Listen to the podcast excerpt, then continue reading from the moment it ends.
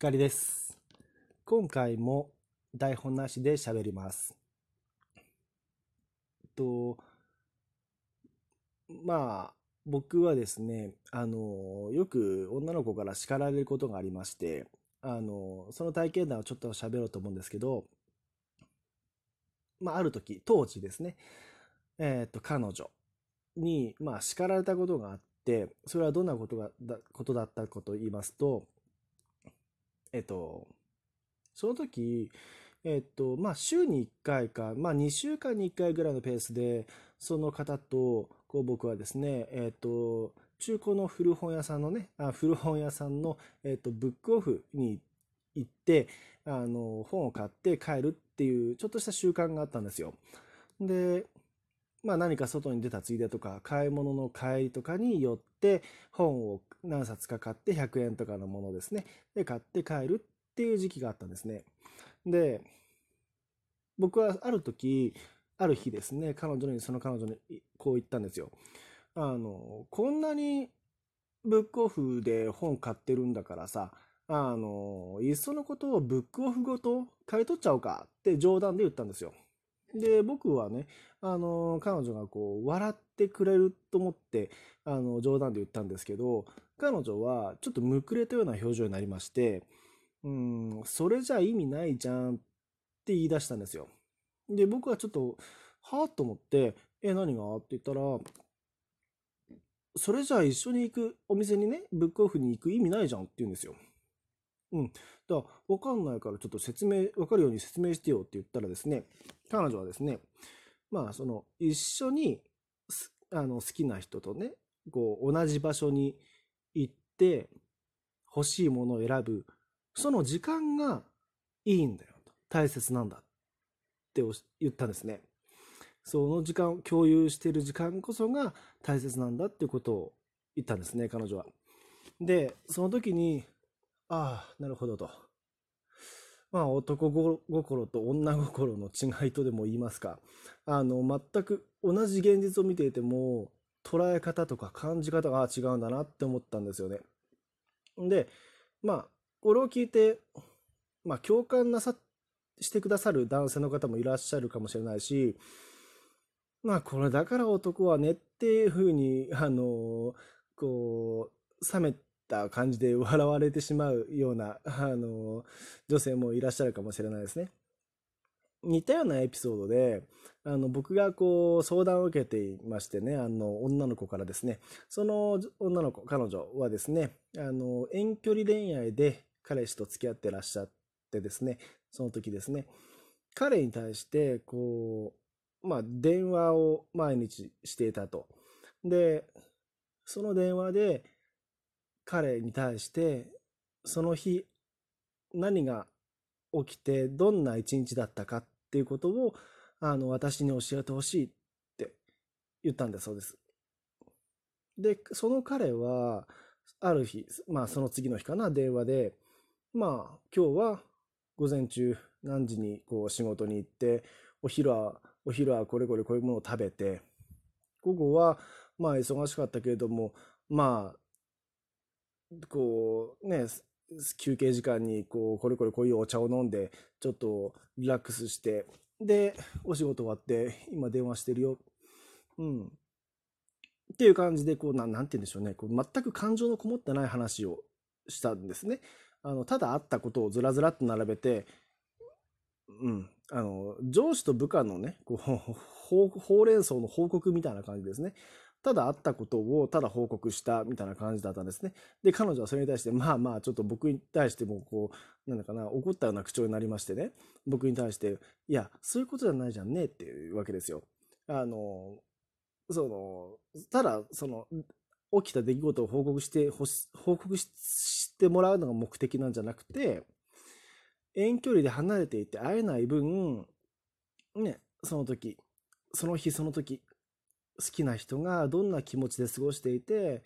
どんなことがあったのか、それを私に共有してほしいということですよね。で、まあ、僕がその、まあ、客観的にこう、第三者で聞いたときには、第三者として聞いたときには、ああ、なるほどねと。そうですよね。そうか、そうかと。離れてるからね、見えない時間があるわけですよね。だから、それをこう、電話っていう手段を使って女の子は共有したい。だけど 彼の方はそれを義務的に感じていましてですね、あの、ただ報告すればいいと。ただ起きたことを起きた出来事を報告してるんだから、なんか文句を言われる筋はないみたいなことをね、こうちょっと喧嘩になった時に彼女に言ったらしいんですよね。で、まあ、こういうエピソードを聞いて、聞いたり僕が体験して思うのは、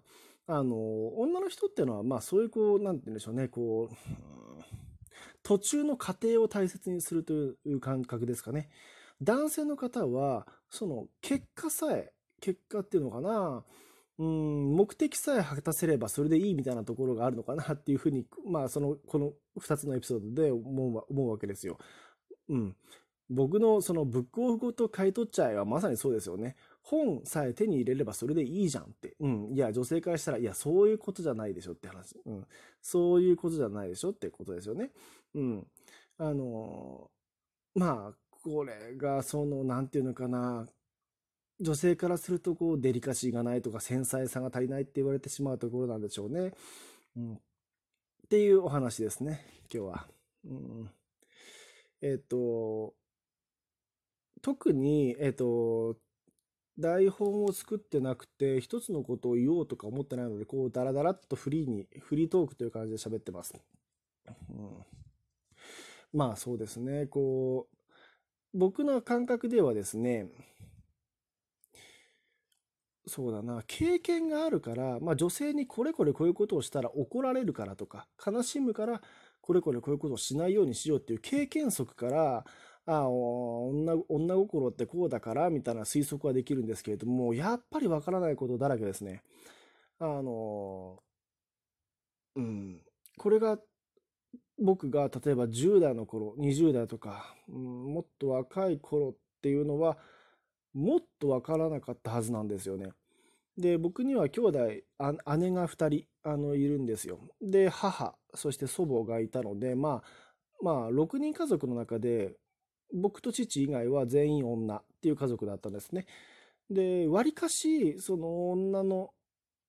まあ、いわば生態といいますか、女がどういう生き物で生き物であるかっていうのは分かっているつもりではあるんだけれども、いかんせん恋愛対象の女性となるとまたこう違ってくるみたいで、こう、うん、まあ、それでもこう、なんていうのかな、こう、割と僕は、その、女性の気持ちに寄り添える方だとは自負はしてるんですけれども、まあ、こうして思い出して、思い返してみると、全くそのわからない発言を当時、もう、もう、もういい年でしたと思いますけどね、当時ね。あの、ブックオフの件ですね。あの、そういう発言をしていたなと思うんですよね。うん。逆に皆さんもありますかね？その、なんだろう、こう、この男性の心理がわからないとかですね。この女心がわからないっていうか、まあまあ、女心僕に聞かれてもね、あの、答えづらいかも、答えられる自信はないんですけれども、もし男性心理が、あの、疑問に思うことがあれば、コメントなど書いていただけたら、あの、僕でよければですね、あの、答えます。あの、僕の男性心理ではないですね。光心理ですよね。光の心理でよければ何か答えますね。うん。えー、っと、あ、そうですね。こうやって、こう、コメントを募集するみたいな感じで終わりにするのもいいかもしれないですね。うん、今、こう、話をどう終わらせようか迷ってるんですよ。うん、あと1分ですね、時間がだいたい。え、そうですね。うん。例えば、旅行に行くっていうのも、よく女性の方って好きな人と旅行に行きたい、遠くに行きたいって言うんですけれども、例えば僕にはわからないんですよ。男性多分わからないと思う。わからない方多いかもしれないですよね。遠くに行きたい、旅行に行きたい、好きな人と付き合えたらって言うんですよ、女性の方って。で僕からすると、別に近場でもいいじゃんと。別に泊まりがけじゃなくても、別にどこでも行きたいとこに行けばいいじゃんって感じなんだけど、女性の方で結構旅行好きですよね。好きな人と。これがまだ僕にはまだ解けていない謎の一つですね。女性は旅行に行きたがる。今日の話は以上です。光でした。